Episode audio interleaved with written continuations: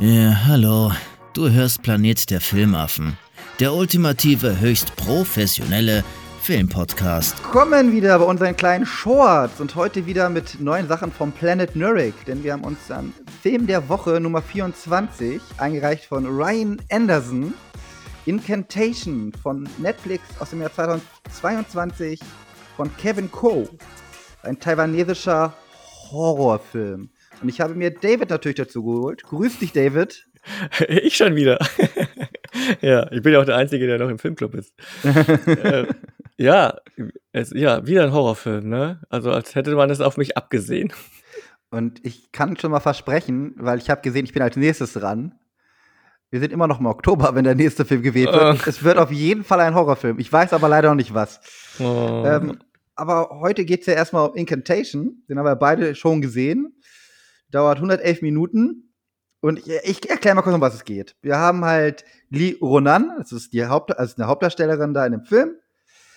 Die will eigentlich nur ihre kleine Tochter, die Dodo heißt, äh, vom Fluch beschützen. Das ist schon mal das grobe Ding, weil sie hat damals äh, mit einer Geisterjägertruppe, nennen wir es jetzt mal, Fand ich auch witzig. Zu, zusammen mit ihrem Freund, war glaube ich der Dom und Juan, äh, waren sie bei irgendwelchen Verwandten von den Jungs und da sind sie so eine Höhle rein, wo man nicht reingehen darf. Und das war da alles eh schon so ein bisschen abgefuckt und creepy.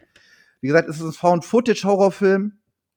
Und der geht teilweise ein bisschen eklig zur Sache. Und man sollte, glaube ich, zu der Story nicht immer ganz so viel erzählen, weil da passiert einiges, was man nicht so erwartet. Gerade das Ende will ich auf jeden Fall nicht spoilern, weil das ist, finde ich, nochmal ein ganz guter Kniff. Das hat mich mhm. wirklich überrascht und Spaß gemacht. Ähm, aber für Netflix, nicht nur für Netflix, das klingt immer so dumm, aber gerade auf Netflix, es kommt ja auch viel Schrott in diese Richtung, ist der super. Ich glaube, das Einzige, was einige abschrecken könnte, ist halt, dass du Untertitel lesen musst die ganze Zeit. Mhm. Was aber bei dem Film jetzt nicht wirklich so schlimm ist. Also bei Horrorfilmen Untertiteln ist jetzt nicht immer das Schlimmste, weil wenn irgendwo, Ja, aber ne? der, der, Film ist jetzt schon für einen Horrorfilm in, im, im guten Sinne schon ein bisschen komplexer das ist nicht so eins, wo sich die Story nur durch Hinsehen äh, oder äh, ergibt. Man muss da dann tatsächlich schon so ein paar Erklärungen lesen. Das fand ich dann schon ein bisschen schwierig, weil ich bin dann schon so einer Horror, wenn es dann eh nicht so meins ist, lasse ich das so nebenher laufen und höre ein bisschen zu und dann daddelt man auf dem Handy und so. Das geht dann natürlich nicht, weil du wirklich viele Untertitel lesen musst. Weil, äh, wenn man das ein oder andere verpasst, dann versteht man nicht unbedingt, wie, wie die Charaktere zueinander stehen, warum die Mutter jetzt so reagiert oder was da gerade so abgeht man muss da schon ein bisschen dranbleiben. Das fand ich tatsächlich ein bisschen anstrengend, deswegen musste ich den auch auf zwei Teile teilen. Ich habe den natürlich nicht direkt am Stück geguckt.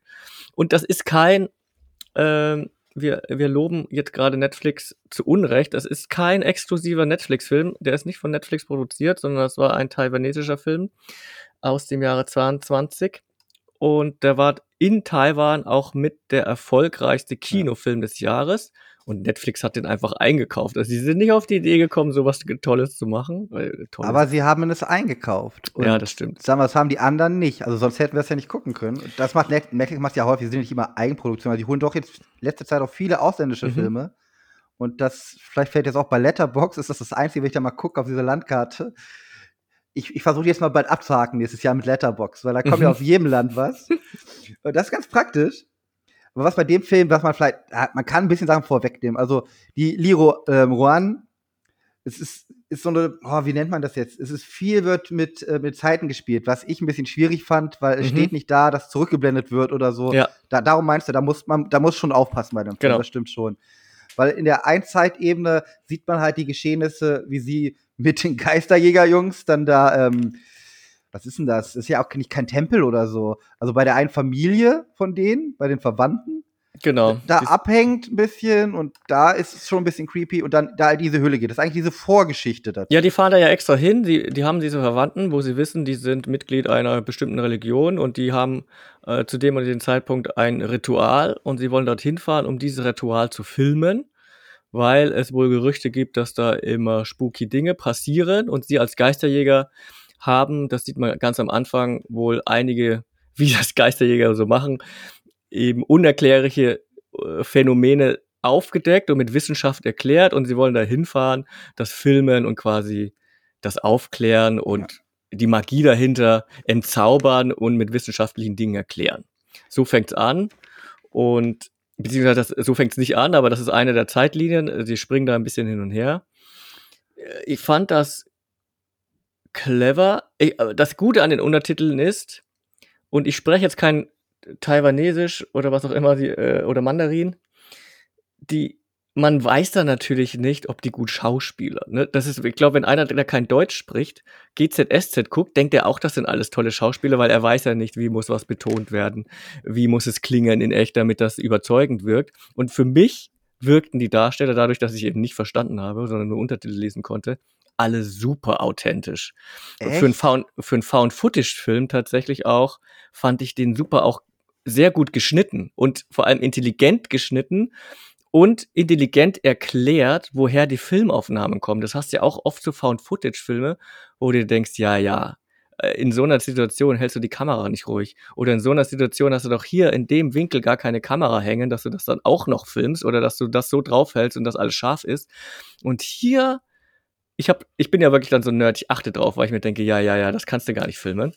Und die haben das hier so glaubhaft gemacht, diesen Found-Footage-Film. Und sie klären am Ende auf, warum das überhaupt ein Found-Footage-Film ist. Weil ich denke mir immer, ja, wie, hä?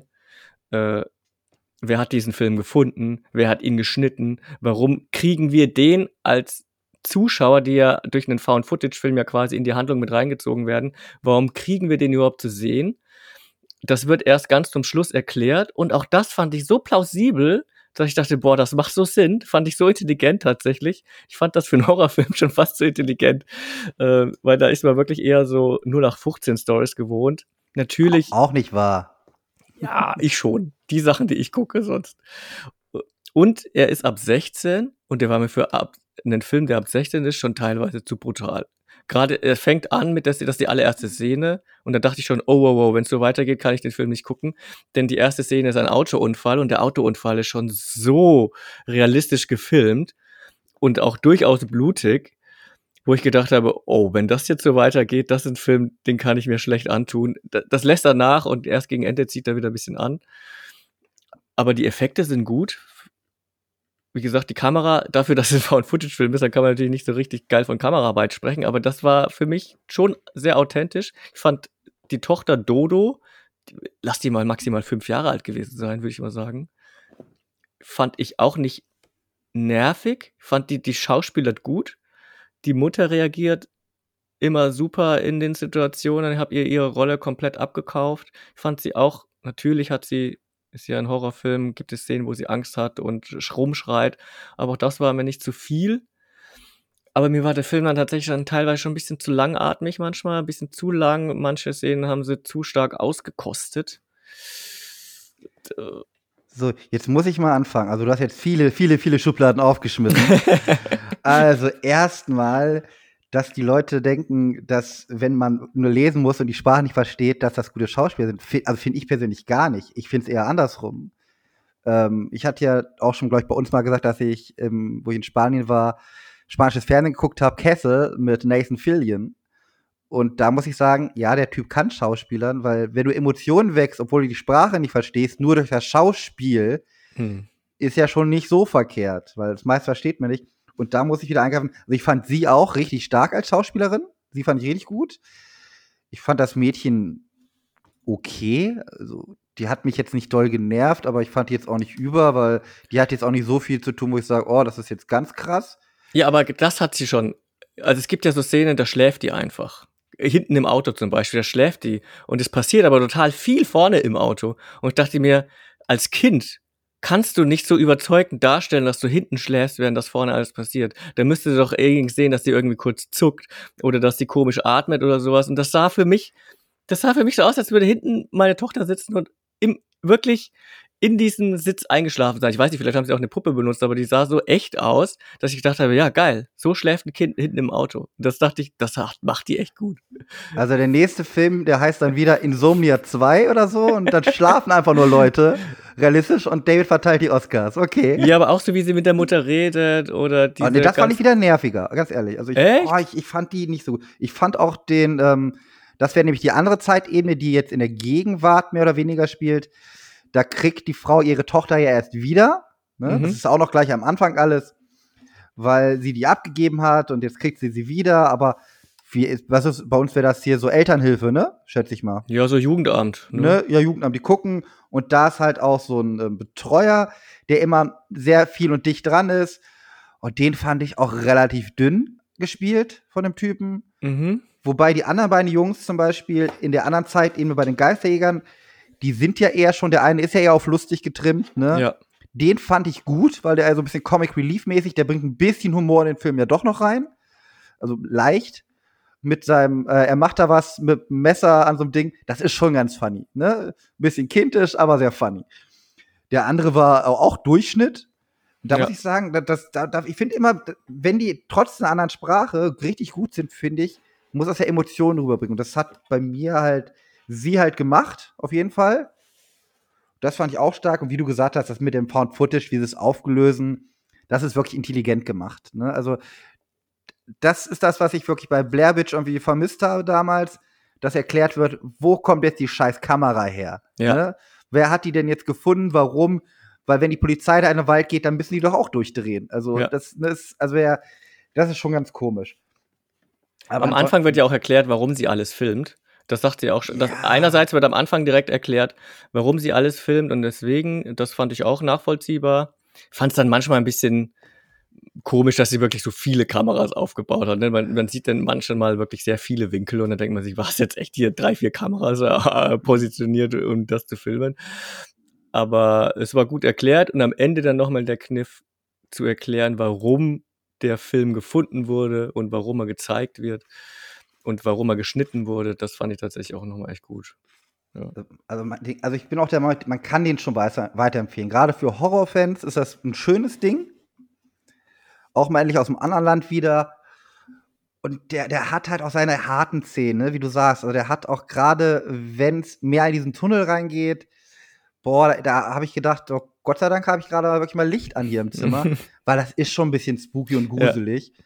Und das vermisse ich bei anderen neuen Filmen schon oft. Und der Film, der bringt das richtig gut hin. Und da ist verständlich, dass es da der erfolgreichste Kinofilm war. Ne, also, der ist schon sehr atmosphärisch, der Film, tatsächlich. Ja. Und äh, irgendwann ist man auch wirklich drin in diesem Found-Footage. Oft nervt mich das eigentlich eher oder ist mir dann zu unglaubwürdig. Und hier haben sie es echt gut gemacht. Und später, vor allem, je nachdem, wer filmt, haben sie tatsächlich auch immer dann verschiedene Kameras. Ich meine, dieser Pflegeheini fängt dann später auch an zu filmen. Äh, und, der, und der macht das halt mit dem Handy hochkant. Das bringt dann nochmal eine ganz neue Note rein, weil bisher war wirklich immer alles so 16 zu 9. Und dann filmt der auf einmal und dann hast du mit dem Handy gefilmt hochkant. Das fand ich dann auch super glaubwürdig, weil ich dachte, ja, er hat sich ja nicht dazu entschlossen, einen Film zu machen, sondern er dokumentiert gerade nur kurz was. Und klar, was nimmt er? Er hat ja keine Kamera, er nimmt einfach sein Handy und nimmt das kurz auf. Äh, fand ich echt clever gelöst. Da muss ich echt sagen, da waren Leute am Werk, die sich wirklich Gedanken gemacht haben. Manchmal war auch der Soundtrack ganz gut, ist mir aufgefallen. Ansonsten ist mir nicht viel Soundtrack aufgefallen, aber wenn mal einer da war, der war auch sehr professionell. Ne? Also man bei so einem taiwanesischen Film erwartet man vielleicht irgendwie so keine Ahnung, so asiatische Klänge oder so. Aber das war ganz normaler Hollywood-Sound. Aber wusstest du, und ich glaube, das wird auch am Anfang eingeblendet, äh, dass der Film auf einer wahren Begebenheit basiert. Weil eine Familie, bla bla, ja, ja. das ist, ja, Mensch, natürlich. Also gerade auch in der asiatischen Ecke oder gibt es ja auch in der christlichen Ecke überall. Natürlich hast du welche, die sagen, natürlich habe ich schon mal das und das gesehen, erlebt. Mensch, bei mir ist auch schon mal Teller runtergefallen und ich hätte gedacht, ich bin da nicht gegengekommen. Poltergeist. Ja, total. Pumuckel. Pumuckel. Ja, bei uns ist der Pumuckel jetzt nur noch gewesen früher und danach der Poltergeist. Ja, wie gesagt, da hat Ryan Anderson mal einen vernünftigen Film rausgesucht. Ich glaube auch, der wird bei allen anderen auch, wir haben es ja, wissen es ja immer noch nicht, auch gut abgeschnitten. Oder? Schätzt du auch, ne? Ja, also der wird zumindest, ja, ich glaube jetzt nicht, dass man den super top bewertet. Da, nee, aber so, ja. so, so empfehlenswert das, ja. bis, bis gut auf jeden Fall. Ja, also das ist eher so die Art Horrorfilm, die ich eigentlich nicht so mag, weil mir das schon jetzt nicht, weil mir das mit zu, zu ernsthaft ist. Ich mag dann schon eher so die, die, die komischeren Holly äh, die, äh, Horrorfilme oder die Dinge, die ich nicht mehr so ernst nehmen kann. Die ein bisschen mehr over the top sind, ne? Der versucht ja stark Realismus ja. bis zum Ende sein. durchzudrücken. Bis zum ja, Ende. Ja, der zieht das auch bis zum Ende durch tatsächlich, ja. genau. Und ja, das mag ich nicht so, wenn das zu stark ist. Aber der war wirklich gut. Also Ja, äh, kann ich nicht immer gucken. Hat mich stark erinnert an Ringu, also The Ring teilweise. Äh, das, äh, ja. Der spielt ja auch so ein bisschen mit diesen Gefühlen. Ist natürlich kein Found-Footage-Film, aber der spielt ja auch so ein bisschen von der Stimmung her, von der Machart her, wie dunkel der auch teilweise gefilmt ist. Und da hat er mich jetzt dran erinnert. Also, was man, glaube ich, noch dazu sagen könnte für Leute, die halt äh, jetzt verschiedene Genres im Horrorbereich nur gucken, es ist halt ähm, äh, Besessenheitsfilm, ne? Das, das ist jetzt kein großer Spoiler, aber darum, wer auf das steht, sollte den auf jeden Fall sich angucken. Alle anderen eine Chance geben. Wer dann nach 20 Minuten keinen Bock mehr hat und sagt, ich komme nicht in die Stimmung rein, okay. Aber ansonsten würde ich dem eigentlich doch jedem Horrorfilm definitiv empfehlen und allen anderen, die jetzt gerade beim Oktober sich ein bisschen gruseln wollen, guckt euch den einfach mal abends an. Und an Netflix, wenn ihr jetzt da mehr Quote drauf habt, ne? Kontonummer wird eingeblendet, PayPal haben wir alles, alles da. Ja. Hast du noch was zum Film? Äh, nein, also ich kann, ich kann mir gut vorstellen, dass das ein Film ist, den nicht jeder auf dem Schirm hat. Äh, und ich glaube, wer ein bisschen abseits gucken will und auch dem asiatischen Kino nicht abgeneigt ist, der sollte dem eine Chance geben. Ja, also wer das mag, so original mit Untertitel, äh, der soll den gucken und auch Horror mag. Also für mir wird der niemals eine Zweitsichtung kriegen, aber außer er wird vielleicht doch nochmal synchronisiert. Aber war okay. Also es war jetzt nicht so, dass ich jetzt deswegen habe ich den auch diesmal relativ früh geguckt, ne? Sonst bin ich immer einer der letzten auch, der die Filme guckt. äh, ich zögere die lange hinaus, aber jetzt wollte ich mich auch mal diesem Schocktober irgendwie unterordnen und dachte, ich muss mal ein paar Horrorfilme gucken. Und der hat ja auch sehr gute Bewertungen gekriegt, irgendwie A, auf Letterbox die Leute, die den schon bewert, äh, bewertet haben. Also ich gebe den jetzt auch drei von fünf Sternen und auch so Rotten Tomatoes und so und die ganzen Kritiken an sich waren jetzt auch schon nicht schlecht. Also es ist wirklich ein intelligenter Horrorfilm, gut gefilmt. Als einzigen Tipp zum Schluss noch, lest euch keine Reviews durch, auch guckt euch am besten den Trailer nicht nochmal an. Äh, wir haben ja auch versucht, nicht ganz so viel darüber zu erzählen, was jetzt in der Haupthandlung noch passiert, weil lasst euch überraschen, wie gesagt, ist ein schönes Ding. Und dann wäre es das für jetzt. Und wir sagen auch mal wieder, wenn ihr auf Horror steht, schreibt euch mal, uns mal rein, ob ihr ein paar Geheimtipps habt im Horrorbereich meinetwegen auch mit Untertiteln, auch mal in Schwarz-Weiß. Oder einfach irgendwas, äh, was ich vielleicht auch demnächst David mal reinschreiben könnte, was er mal gucken müsste. Oder wie hat euch der Film gefallen, wenn ihr ihn doch schon gesehen habt? Ja, dann sagen wir jetzt mal Tschüss. Tschüss. Tschüss. Folgt ihn gerne auf Instagram und bewertet fleißig bei Spotify, iTunes und überall, wo es gute Podcasts gibt.